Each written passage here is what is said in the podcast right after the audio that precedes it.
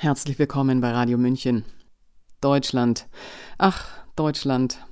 Liebst oder hasst du dich? Wo willst du hin? Nicht Abschottung oder Selbstaufgabe, sondern ein neuer Selbstwert wird die Fackel der Freiheit in Deutschland entzünden, meint der Autor Gerald Ehegartner. Und dies besonders vor dem Hintergrund einer heranrollenden Wirtschafts- und Energiekrise. Die dadurch entstehende Souveränität sei nicht nur ein Geschenk an das Land selbst, sondern an die ganze Welt. Hören Sie jetzt den Text Die Selbstliebe eines ganzen Landes. Deutschland steht auf. Des Lehrers Wildnis- und Theaterpädagogen Gerald Ehegartner, gelesen von Sabrina Khalil und Ulrich Allroggen. Liebe deinen Nächsten wie dich selbst, postulierte vor mehr als 2000 Jahren Jesus, der große Rebell der Liebe. Selbstliebe galt ihm als Maß, und man kann diesen Satz auf zweierlei Arten verstehen. Liebe deinen Nächsten genauso wie dich selbst oder liebe deinen Nächsten und dich selbst. Wie auch immer man den Zusatz wie dich selbst verstehen mag, er wurde über Jahrhunderte wie ein Waisenkind behandelt. Seit Jahrzehnten jedoch pfeifen selbst die Spatzen Selbstliebe von den Dächern. Der Begriff wird geradezu inflationär verwendet. Die Liebe zu sich selbst ist jedoch in der Tat wesentlich. Sie ist die unabdingbare Voraussetzung für echte Nächstenliebe. Selbstliebe zu propagieren scheint einfach, sie zu leben aber ungleich schwieriger. Noch dazu warten die Fallstrecke des Narzissmus. Nur echte Selbstliebe ist das pure Gegenteil von ihm. Sie ist keine Anbetung des eigenen Ich. Sie ist die Wertschätzung des eigenen Wesens mit all seinen Facetten. Narzissmus und Selbstliebe mögen oberflächlich unerhört ähnlich wirken, so wie ein sehr hoher und ein sehr tiefer Ton für das menschliche Ohr ungehört bleiben. Doch sie finden sich in Wahrheit am jeweils anderen Ende der Tonskala. Der Narzissmus verengt in seinem absondernden Besonderheitsanspruch. Die Selbstliebe weitet und verbindet mit dem Leben, während sie in die eigene Größe führt. Nur lässt sich die Selbstliebe auf ein ganzes Land ausdehnen? Darf man angesichts der Geschichte auch sein eigenes Land lieben oder darf sich ein ganzes Land sogar selbst lieben? Wagen wir ein Gedankenexperiment. Wie wäre es, würde sich Deutschland selbst zu lieben beginnen? Und hat Deutschland überhaupt das Recht dazu? Ich wähle bewusst Deutschland, denn wohl kaum ein anderes Land verfügt über so wenig Selbstliebe. Die Katastrophe des Zweiten Weltkrieges und des Holocaust haben Deutschland in eine innere Existenzkrise gestürzt, die bis heute nicht überwunden scheint. Gerade für Deutschland, aber natürlich auch für Österreich, ist es von immenser Bedeutung, endlich dieses dunkle Kapitel der eigenen Geschichte auszuheilen, ohne es zu verdrängen. Der Schrecken dieser Zeit verstellt den Blick auf die Größe beider Länder. Er ist wie eine Wand, die den Blick auf alle anderen Facetten beider Länder kaum freizugeben vermag. Deutschlands Vergangenheit jedoch besteht nicht bloß aus dem großen Trauma und seinem darauf folgenden tiefen Schuldkomplex. Die Beiträge Deutschlands bzw. der deutschsprachigen Kulturen zur Weltkultur sind enorm. Denken wir nur an Bach, Nietzsche, Händel, Kant, Goethe, Schiller, Meister Eckhart, Beethoven, Heisenberg, Kopernikus, Einstein, Leibniz, Gauss, Schopenhauer, Hannah Arendt und so weiter. Oder an Österreichs Größen wie Mozart, Schubert, Klimt, Schiele, Rilke, Freud, Frankl, Haydn, Schrödinger, Bertha von Suttner, Liszt, Strauß, Mahler, Mendel, um nur einige zu nennen. Sogar Nikola Tesla, der in der Habsburger Monarchie aufgewachsen war und Deutsch sprach, hatte im Pass Altösterreicher stehen. Diese Aufzählung berühmter Persönlichkeiten soll lediglich verdeutlichen, welch vielfältiges Potenzial im deutschsprachigen Raum zu finden war und ist. Deutschland und Österreich sind weit mehr als Hitler, Goebbels, Göring und ihre Schergen, Helfer und Helfershelfer, die nicht nur ihre ernannten Feinde vernichteten, sondern im besonderen Maße auch viel zu viele Seelen ihrer eigenen Länder.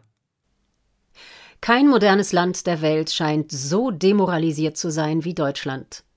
Die eigene Identität wird im Kern abgelehnt. Zur sprichwörtlichen German Angst gesellte sich die ewige German Guilt dazu. Während die deutsche Angst immer wieder mit einem forschen, bestimmenden und herrischen Auftreten überspielt wurde und zu einer Flucht aus der eigenen Individualität in die Masse führte, wird die innere Demoralisierung aufgrund der Schuld durch eine Hypermoralität, besonders der dritten Generation nach dem Krieg, kompensiert. Schon Madame Germaine de Staël urteilte zu Lebzeiten Schillers, Goethes und Humboldts, Zitat, dass sie, die Deutschen, die größte Gedankenkühnheit mit dem untertänigsten Charakter vereinen. Zitat Ende. Es schwelt eine tief sitzende Angst in der deutschen Seele, die zu Unterwürfigkeit, Gehorsam, Pflichterfüllung, Funktionalität, Massenbildung, Paranoia, Kleinkrämerei, kriegerischem Denken und noch viel mehr führen kann. Im Extrem mündet dieser deutsche Schatten in Massenpsychosen wie dem Hexenwahn und der nationalsozialistischen Wahnidee. Nirgendwo sonst auf der Welt entledigte man sich so vieler, als solche definierte, Hexen wie im Heiligen Römischen Reich deutscher Nationen.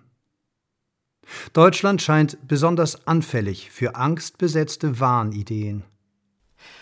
Als nach den Friedensverhandlungen von Versailles und Saint-Germain Deutschland und Österreich gedemütigt da niederlagen, war der Boden für eine narzisstische Kränkung geebnet.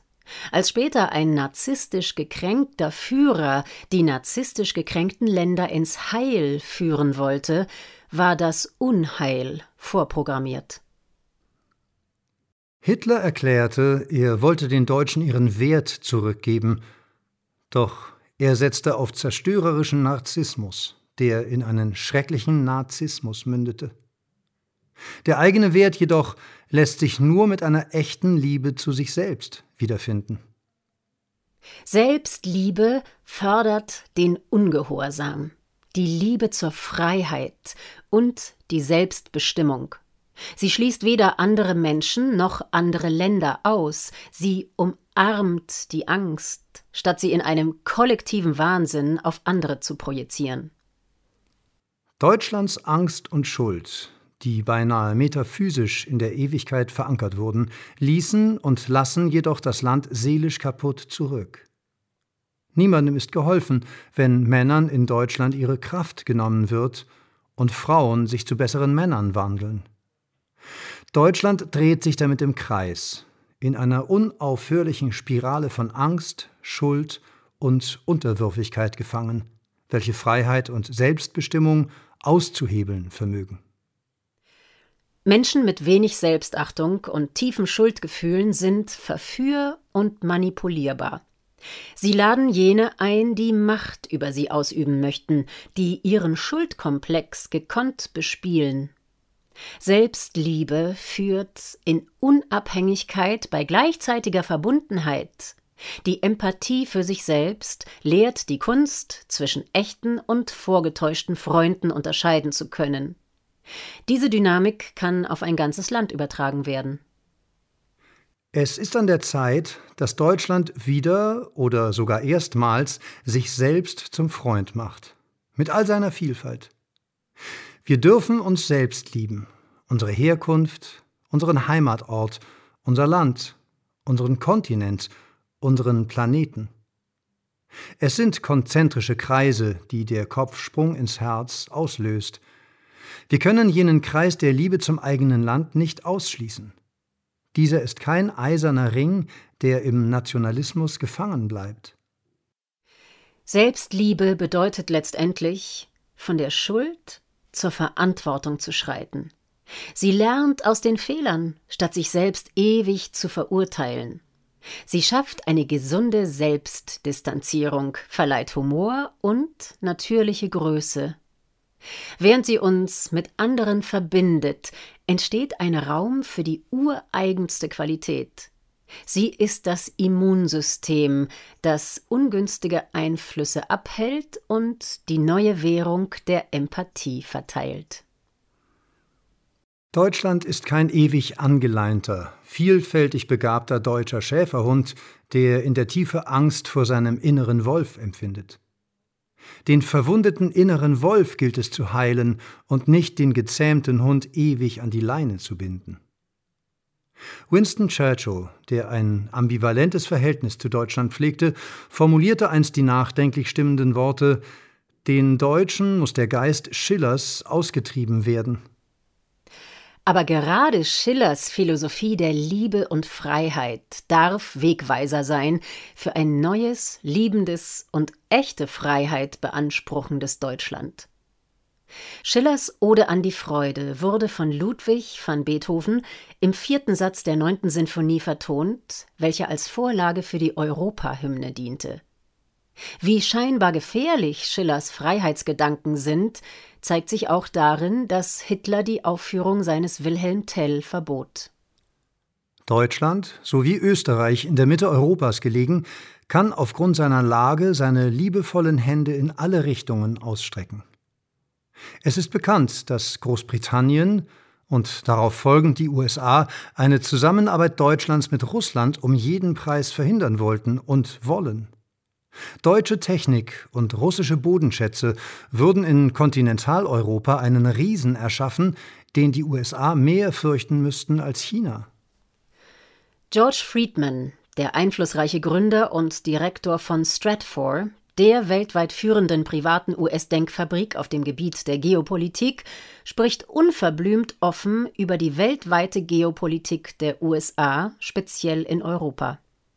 Zitat das Hauptinteresse der US-Außenpolitik während des letzten Jahrhunderts im Ersten und Zweiten Weltkrieg und im Kalten Krieg waren die Beziehungen zwischen Deutschland und Russland. Vereint sind sie die einzige Macht, die uns bedrohen kann. Unser Hauptinteresse war sicherzustellen, dass dieser Fall nicht eintritt. Zitat Ende.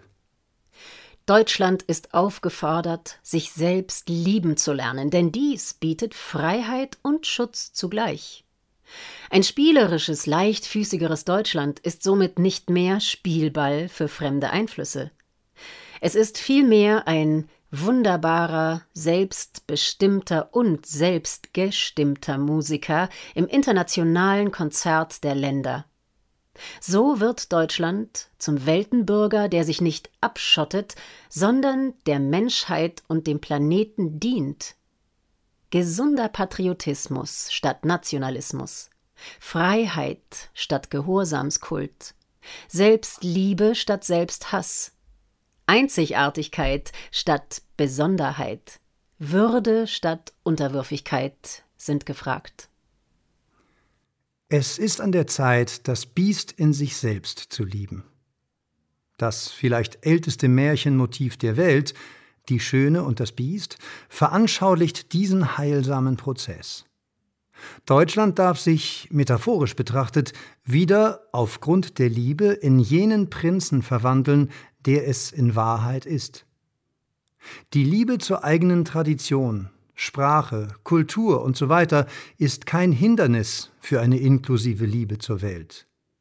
Sie ist geradezu Grundvoraussetzung dafür leben wir in der Tradition von Riesen wie einem Bach, der laut Beethoven eigentlich Meer heißen sollte. Wenn ein kalter, lauter Bach mit seinen wahnhaften Sirenen die Angst besingt, um Gesundheit zu erreichen, dann bekunden wir in einem Akt der Selbstliebe ein klares Nein. Lieber lauschen wir der liebevollen Musik von Bach oder lesen ungehorsame Gedanken eines Feuerbach. Kleinkrämer Seelen haben uns noch nie geholfen. Es war nie der Ungehorsam, der zu den großen Menschheitskatastrophen führte, es war immer der Gehorsam, der sich aus der Angst näherte. Ungehorsam nährt sich aus der Liebe zu sich selbst und seinen Mitmenschen. Zeit, den gemeinsamen Marsch der Lemminge in einen individuellen Tanz der Freiheit zu verwandeln. Die ängstliche Flucht vor dem Leben in den Verstand wird diesen nicht beflügeln, sondern bloß verengen. Ein offenes Herz und eine tiefe Geistigkeit gepaart mit hoher Intellektualität werden das Land zu einer neuen Blüte führen. Nur passen wir auf, dass Deutschland nicht einem neuen Wahn verfällt, der unter umgekehrten Vorzeichen aktuell eine transhumane Geistlosigkeit befördert. Auch wenn ein aufkeimender Faschismus im Kopfstand sich selbst beklatscht, so bleibt er Faschismus. Bunt bemalt, mit dem Mäntelchen der Solidarität und Gesundheit behängt, bespielt er trotzdem nur die tief sitzende Angst, die es zu heilen gilt. Diskriminierungsverbote sollten nicht nur Hautfarbe, Rasse, Religionszugehörigkeit, sexuelle Orientierung usw. So umfassen, sie sollten mittlerweile auch auf den Impfstatus erweitert werden. Man kann nicht eine große Minderheit vom öffentlichen Leben ausschließen, ohne mit der Wimper zu zucken und sich zugleich zu Toleranz und Inklusion bekennen. Dies ist per Definition eine kognitive Dissonanz in Reinkultur. Übrigens beschränkt sich Toleranz nicht bloß auf sexuelle bzw. Gender-Identitäten allein. Während der geniale amerikanische Schriftsteller Thomas Wolfe als Bewunderer Deutschlands auf all seinen Reisen den Verfall des Landes in den damaligen Wahn erschüttert beobachten und in seinen Tagebüchern beschreiben musste, ist es aktuell zum Beispiel der amerikanische Literat C.J. Hopkins, der dem neuen Kult der Verdrehung den Spiegel vorhält. Nationalem Faschismus alter Prägung sowie chamäleonartigem internationalem Faschismus, angetrieben von internationalen Organisationen und multinationalen Konzernen, ist eine Abfuhr zu erteilen. Dieser rollt als trojanisches Solidaritäts-, Gesundheits- und Klimapferd in unsere Köpfe, während er in Wahrheit kriegerisches und spaltendes Feindesdenken einschleust. Heiliger Krieg gegen das Virus, gegen Russland, gegen die Klimaerwärmung und gegen sich selbst, anstatt Frieden und Aussöhnung stehen auf seiner Agenda. Ein technokratischer Krieg gegen die Klimaerwärmung ist übrigens die einseitige Reduktion eines ganzheitlichen Natur- und Umweltschutzes, der auf eine empathische Verbindung zu unserem Planeten setzt. Ein gesunder Selbstwert verleiht jene Charakterstärke und jenes kongruente Denken, das zu unterscheiden vermag zwischen tatsächlich rechter Denke, die anhand von unterschiedlichen Merkmalen diskriminiert, und einem Rechtsframing als Social Engineering Technik. Um den Kreis zum Eingangsstatement zu schließen. Der Hass auf den Nächsten sowie Selbsthass sind zerstörerisch. Jesus brachte vor 2000 Jahren den goldenen Schlüssel der Verzeihung. Sich selbst zu verzeihen, öffnet die Pforte zum inneren Glück. Sie lässt das Gewicht einer Schuld los, die an die eigene innere Hölle bindet. Der deutsche Bürger trägt derzeit nicht nur die ewige Erbschuld, von den Kirchenvätern umgehängt, sondern zugleich die ewige Schuld des Dritten Reiches. Lernen wir aus der Vergangenheit, statt in der Schuld und Ohnmacht zu verharren, denn gerade die Schuld verhindert echte Lernprozesse. Es ist nun der Moment, an dem wir aufgefordert sind, von der Schuld zur Verantwortung zu tanzen. Nicht Abschottung oder Selbstaufgabe, sondern ein neuer Selbstwert wird die Fackel der Freiheit in Deutschland entzünden. Und dies besonders vor dem Hintergrund einer heranrollenden Wirtschafts- und Energiekrise. Vielleicht müssen die Deutschen wieder das Tanzen, buchstäblich wie sprichwörtlich, lernen, um den Kopfsprung ins Herz zu schaffen. Die Reise oder der Sprung ins Herz sind es allemal wert. Die dadurch entstehende Souveränität ist nicht nur ein Geschenk an sich selbst, sondern an die ganze Welt. Möge Deutschland wieder etwas vom Humor und Geiste eines Till Eulenspiegels atmen und Österreich sich ein Beispiel am lieben Augustin nehmen, der angeblich während der Pestzeit in Wien den Menschen Mut machte und nach dem Motto lebte Lustig gelebt und lustig gestorben, ist dem Teufel die Rechnung verdorben. Träumen wir von einem Deutschland, das in einem Akt der Selbstliebe eine Unabhängigkeitserklärung von der Angst unterzeichnet, das sich weder über noch unterschätzt und seine wahre Größe und Schönheit feiert.